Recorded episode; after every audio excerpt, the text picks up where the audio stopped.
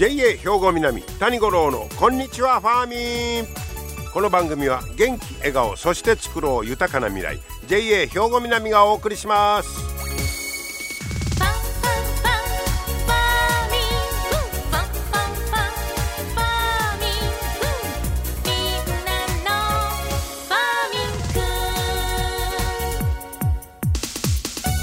こんにちは谷五郎です11月も下旬になりましたけど結構ずっと今年の秋は暖かかったですよね、えー、で、えー、あさっては七十二候で言いますと北風、えー、木の葉を払うという日になります。まあ木枯らしが吹き始めますよということですけども、えー、その冷たい北風が、えー、この葉を散らす頃まあ今そな言うたらあの枯葉がすごいですね。紅葉の後と言いましょうか。あれ滑らんように気をつけてくださいね、えー、そして、えー、そろそろ木枯らしの季節ということになります。さあ今日はですねおネギのちょっとお話をしたいと思うんですけど、えー、兵庫県の北部農業技術センターこれ朝来市にあるんですけどここがネギの新品種。えー、を開発したということですね。で、これが白ネギと青ネギ両方の特性を備えて柔らかくて甘みはあるわネギの香りも楽しめるという。えー、で、これを来年度から兵庫県内全域で試験栽培を始めようと。こういう話題です。で、これ、まあ、ネギの新品種ということですけど兵庫県がネギの品種を登録申請したのは初めてということです。でこれどんなルーツかと言いますと群馬県の特産の白ネギ下仁田ネギねとでかつて兵庫県が育成した青ネギの九条ネギの改良種これを2005年から交配して育ててきたんだそうです。年月かかってますね。2005年からやからもう今から17年。そらまあ後輩して後輩たら年月かかるわけですわ。で2020年の2月に農林水産省に、えー、これはまあこれで品種として安定したということですね。これが確認できたので、えー、品種登録を、えー、しているということで来年度には登録が完了する見込みなんだそうです。で県がそのネギの品種を登録申請したのは初めてとこういうことです。えー、なかなかこれ希望を持てますよね。えー、えー、とこ取りみたいな感じでね。で、このネギ、え、実はまだ名前が決まってなくって、今、公募してるんだそうです。えー、後でまたちょっと容量言いますけど。で、このネギ、収穫はだいたい11月から翌年の2月の間です。で、白ネギ部分が直径大体3センチを超えて青ネギの部分が幅4センチを上回る品種だと。こういうことです。はい。で、えー、まあ今ネギの新品種言いましたけどそれで言うたら兵庫 N1 号というまあ名前がついてるんですけど、まあ、もうちょっと親しみのあるようなまあ名前をつけてもらおうとこういうことですね。はい、ですから、ね、白い部分も青い部分もどっちも使えるということですね。で今、えー、の今のところ朝来市の農家23人の方が、えー、試験栽培をしてるんだそうです。で試験販売もやってるということです。で秋から冬にかけてまあ、作るわけですがハウス栽培よりコスト面で有利な露地栽培の品目を増やす狙いがあると、まあ、できたら露地で作ってもらおうと。こういうことです。でさあこのネギですけど何に向いてるか。鍋やスープに入れるのはもちろん。青ネギ部分はソテーに。で白い部分はボイルにしても美味しいですよと。こういうことですわ。はい。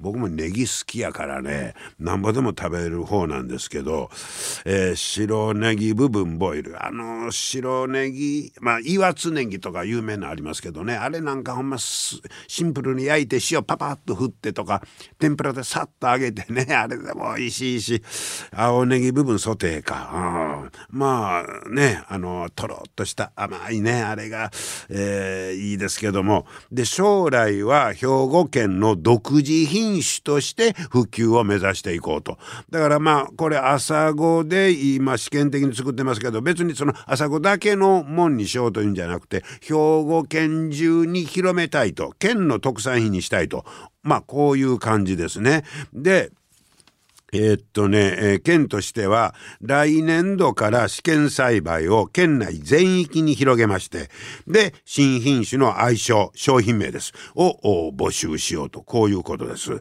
えー、で、漢字とかカタカナ、ひらがなでの表記が条件です。それから、商標登録するために地名とか、えー、作物名が入った名前は対象外。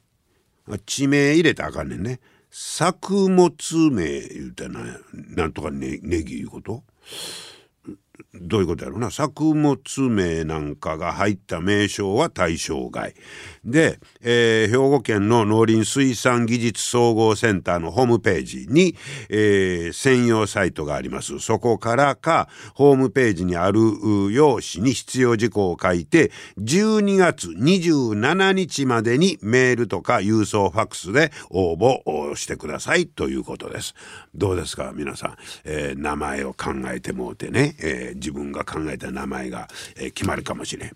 でそういう意味で言うともう一つネギの話題。こちらはね豊岡の3 4 0代の若手の農家が極太の白ネギを栽培してるんです。でここはね名前自分であの考えて皆さんでねやってんのが田島ネギマッチョ。これちょっと参考にしてもらったらどないでしょう。ネギマッチョ。なかなかこれインパクトありますやんか。で、ここはネギ人生産組合の6軒が市内で、え豊岡で生産してまして、ネギに人生をかけるという思いを込めて、ネギ人生産組合、えー、で10種類ぐらいの肥料を調整して直径3センチ以上という規格も設けまして。で、えー、まあその収穫する時期に合わせて数種類の品種を栽培してるんですけど子供にも親しんでもらえるようにいうことでマッチョと名付けたと。こういうことです。ネギマッチョってなんか割と言いやすいしものすごいインパクトありますよね。でここのはね鍋天ぷらアヒージョ今若い人アヒージョでも食べますもんね。あそれは向いてますよということで、えー、昨シーズンはおよそ1.6ヘクタールで30トンほど出荷したということですよ。今シーズンは来年3月までに2.2ヘクタールでおよそ60トンうわ倍や。えぐらい作ろうとこういうことです。えー、まあちょっと参考にしていただいて、えー、兵庫県のネギの新品種ね、えー、ネーミング名前募集ということですから、え皆さんもなんかインパクトのある名前を見つけて応募してはいかがでしょうか。皆様の元気生活を応援する JA 兵庫南。近畿最大級の農産物直売所虹色ファーミン。おすすめは JA 兵庫南エリアの新鮮な地元農産物。JA 兵庫南は新鮮で安全な農産物の供給。人との触れ合いを大切に地域社会への貢献。人農業自然が共生できる地域社会づくりに取り組んでいきます。皆様の元気生活を応援する JA 兵庫南。兵庫南谷五郎のこんにちはファーミン。さあ今日はですねファーミンショップ魚住。ファーミンショップ魚住をご紹介したいと思います、えー、こちらの店長藤田和也店長にお話を伺ってまいりました。聞いてください。藤田さんこんにちは。あどうもこんにちは。今日はよろしくお願いします。よろしくお願いいたします、えー、ファーミンショップ魚住にお邪魔してましてね。えー、っといろんな商品が並んでますけどまずお米からいきましょうか。はい。ね。えー今ちょうど取材の時は10月中旬ということですけどもう新米は出てます。はい、あの9月から、はい。あの9月の20日から新米で、まあ、コシヒカリ、はい。あの販売させております。あそうですか、はい。え新米は今のところコシヒカリ。はい、で、またあの近々お秋田小町魚住さんの秋田小町が、おまあ、販売の予定になっています。あそうですか。お米はやっぱり販売量多いですか？この辺りは。多いです。はい。あ人気。もう人気なん言うたら大体決まってますのあ決まってます、はい。うん、やはりあのコシヒカリ秋田小町がやっぱり特に売れてます。おあそうですか、はい、特に秋田小町が地元魚住町で採れた秋田小町ということで、あーはい、特に人気です。ね、はい、で日の光もある。あはい、ね、いうお米の販売を置いてます。さあそこからですね、えーお惣菜も、ははいい。お寿司やお弁当。お弁当なんかよう出んのちゃいますの？あああのー売れてます。ね。はい、えーまあ毎日のことですからね。はい。えーそしておこっちはお菓子沖縄。はい、ほうこれは特になんか今力得て販売してるとかえいうもんですか、、あのー沖縄の分で、うん。まあ特にあのーなぜかチンスコーが特に売れてるんで、おチンスコーを特に珍しいね、はい入れてます。はい。ええ。えーここがお菓子ですよね。はい。えーそしてあはい大麦粉粉もね。はい、まあうちの農協の特産になってますそので、うですね、はい。これもどんどん人気出てほしいところですけど、えーそしてお今の時期まだいちじく出てますね。はい。あのー地元魚住でやはり、あのいちじく、うん。あの栽培されてますんで、やはり、うん、この時期はもう、はい。い。ちじく目当たりで来られるお客様が結構いらっしゃいます。い。ちじくいつぐらいまでですかね、あのー今年でしたら、まあ、はい。11月頭ぐらいかなと思ってます、やっぱりあの今、寒くなってきてるんで、はいでも柿も出てるんですね。はい、はい渋柿ですね、あこれまだ渋柿なんやはい、甘柿も出てますけど、はいやはりこれから寒くなるシーズうん。ン、渋柿あのを干して干し柿にされる方いらっしゃるんで、干し柿用ということですね。はい、あれ美味しいもんな。そして、えーミニトマトとかね、えーリーフレタスとか野菜の方行きました。ミニトマトも人気みたいですね。はい。はいえーいろんなサイズのトマトが増えてきました、はい。これでもう皆さん朝早いですか？あ朝早いですね、はい、ここ、えっとお店は何時からですか？9時から9時から。営業しております。もう9時に来たらもう皆さん。はい、並んでる状態ですね。ですから農家さんも早起きして野菜を用意されてますので、はい、えーそして、えーピーマンとかね、えーこんなも並んでます。えーっとそれからそうそう僕すだちがあったんですけどあこれこれ。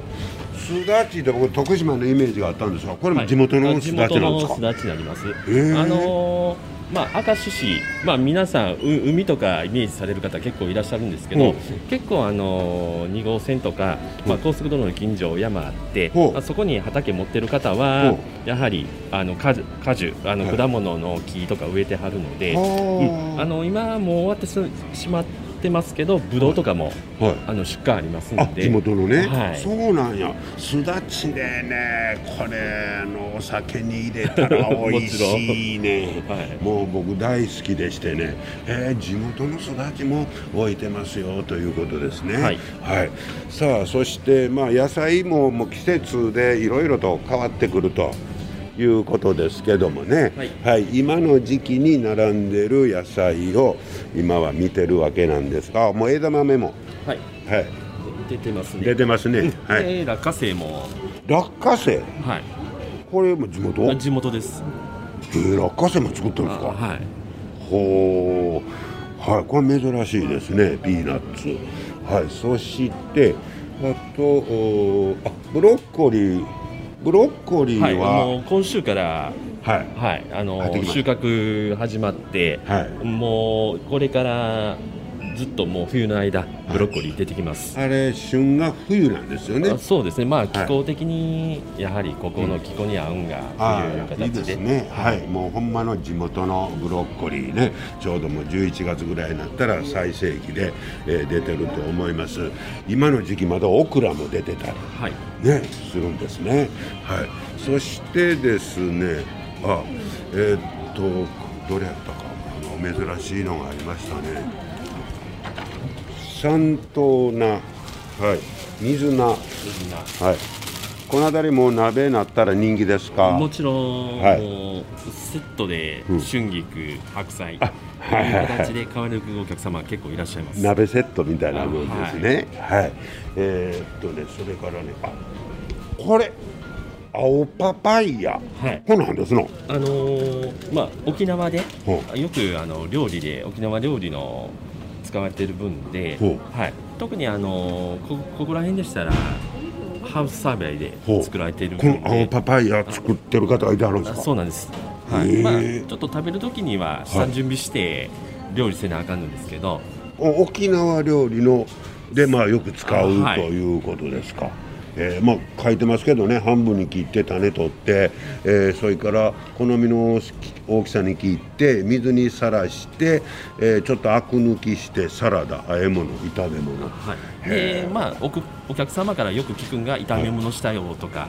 おー。はい、そういった話よく聞えきます。ー。これびっくり青パパイヤ。これまああったかい間そうですね。いうことですかはい、もうね冬になってしまうと終わってしまうので、あそうですかえ藤田さんはもうここの店長何年ぐらいあ2になる？年目になります。2年目ですか、はいもうだいぶ慣れましたか？あだいぶなりました。はいはい。え農協自体は入って何年ぐらいもう27年ぐらいですうね。わもうベテランですよあはい。えほなもうずっとこういう現場ですか？まああの金融の部門と半々ぐらいかなと思います。初めは金融やったんですか？あはい。ああ金融から現場に来た時はびっくりしたでしょ、まあそうですね。もういろいろ移動はありますんで。ねえ、はい。でももうどうですかその現場の楽しさみたいなんが、まあやはり別の部署移るたびにまうんあ新しい発見があるんでおまあ楽しいなと思います。で今はまあ店長という立場ですから、まあ、藤田カラーを出せますやんあ はい。はい、どどんなお店にしたいなとかいうのありますか？もっとあのやっぱり地元を押し出したような、ほう。ん、魚住町で採れた野菜っていうのを押し出したいなと、はい。はい、力入れて、まあ、お客さんに届けたいなと思ってます。でも確かちょっとこう見せてもらっただけでもだいぶここにしかないないうのが結構ありますね、はい、はい。まあ、そういう農家の方も結構おられるいうことですよね、はい。うん、でちょっと品揃えがちょっとあの少ななってたな言うたらいろんなとこからこうそうですね。あのまず、まあ、ここら辺でしたらやっぱり、あの稲美町もはい。香川も野菜、あの農協でええ。出荷されてる方いらっしゃるんで、うん。まあ、その方にお願いして、うん。まあ、しもうこちらの方にも、はい。あのファーミンショップ大積みの方にも出荷、うんお願いします。すね、はい。その辺のまあババランス取ったりするのがなかなか難しい。難しいです。はい。はい。えーこうまあ、店長やっててやっぱりやりがい良かったなあいうのはどんな時ですか？やはりあのお客さんに、ええ。あのここに来たらやっぱり目当てのもんあったわみたいな感じで言われる時が一番やりがい感じますね。そうですか。それでちょっとさらに行きましたらねお魚も扱ってます。しはい。はい。えーそしておお肉もあります。はい。はい大体もう一通り、えー通り揃えると、はい。特にこれからな力入れていきたいのはやっぱり地元野菜野菜ですね、かまあ、これからでしたら冬にかかるので、はい。あのー今からまたキャベツとか、あキャベツ。はい。はい。でまた先あのな名前上がったブロッコリー、ブロッコリー。はい。はい。でもう11月入ればうん。白菜も出てきますあそうので、か、はい。はい。もうお鍋ですしね、はい。はい。もう地元の新鮮な野菜で美味しいお鍋をね、はい。えーたくさん食べていただきたいと思います。ぜひまた皆さんファーミンショップ魚住ねお越しいただきたいと思います。店長見かけたら声かけらしてもうて。はい。ね。はい。はい、よろしくお願いします。こちらこそよろしくお願いします。はい、どうも今日はありがとうございました。ありがとうございました。はい、今日はファーミンショップ魚住、えー藤田和也店長にお話を伺いました。えーやっぱりその魚住ならではのね、地元の特色がいろんなところに出ていたなと思います。まあ季節、季節で、えー出てくる野菜も変わってくると思うんですけども、まあこれからやったらお鍋のね、えーように新鮮な野菜もね、いろいろあろうかと思います。えまたお近くの方いっぺんね、ファーミンショップ魚住行ってみてください。皆様の元気生活を応援する JA 兵庫南。近畿最大級の農産物直売所虹色ファーミン。おすすめは JA 兵庫南エリアの新鮮な地元農産物。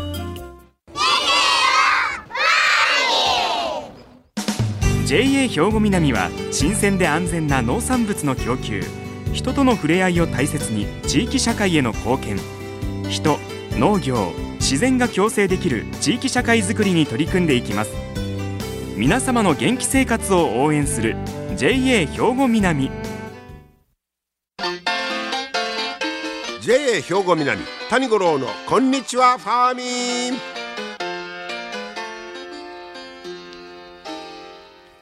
さあ続いてはアグリメッセージです。ファーミンアグリメッセージ。今日は JA 兵庫南清掃年部の上田良介さんにパンジービオラについて教えてもらいます。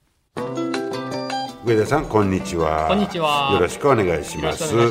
えー、今日はパンジービオラのお話ですか。はい、はい、そうですね。はい、えっ、ー、とこの季節を代表する花苗として、はい、えっ、ー、と園芸店とかホームセンターに、えー、よく並んでる苗なんですけども、えー、はい、ちょっと今日は花色の話をちょっとしたいなと思ってます。はい。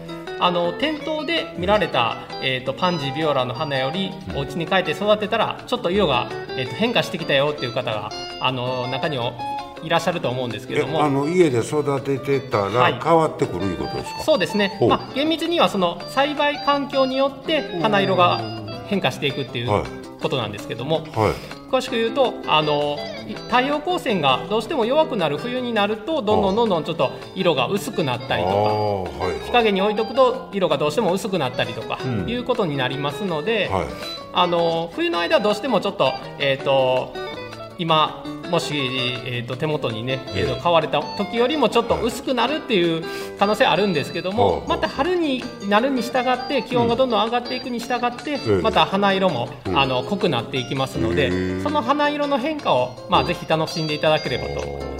それはなんか肥料とかそのせいで色が変わる、はい、というわけではないです。それも原因の一つとしてはあるんですけども、うん、大きな要因としてはやっぱりその太陽光線の量であったりとか、うん。はい、そういう質の量、えーと、質によって、はい、えーと、だいぶ花色が変わってくるかなと、うん、なんか色がね薄くなったりしたらちょっと弱ってんのちゃうやろかとか、なんか思いがちなように思うんですけど、その心配はあんまないというその心配はそうですね。どうしてもその花が咲いて花が終わりかけるに従って花色はどうしても薄くはなるんですけども、はい、あの最初から薄いなっていう時は、うん、あのそういう栽培環境が、うん、あの原因してるとちょっと思ってもらった方がいいかなと逆によく例えば火当ててたら、色が濃くなっていったりはするんですか、はいそうですね。やっぱりしたりはするんですけど、うん、今からの冬の時間、あのー、冬の季節になるとどうしても太陽光線弱くなるので、うん、どうしても薄くはなってしまうかな自然とね。そうですね。これ色なんてものすごい余計色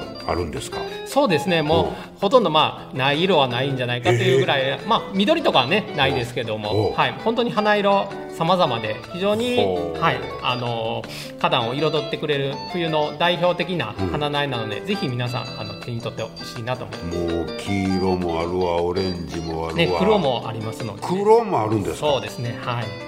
ほうこんなん最近ですか？いやもう結構ね経ちますね、えー、そうなんや、はい、えー、まあそしてその色の変化も合わせて楽しんでもらえたらとこういうことですね、ね、はい、はい、ありがとうございました、はい、ありがとうございますはいまあ色がちょっとね落ちてきたらというのは、まあ、今日聞いたような原因やの知ってたらね、えー、まあ、安心ですしね覚えておいてください。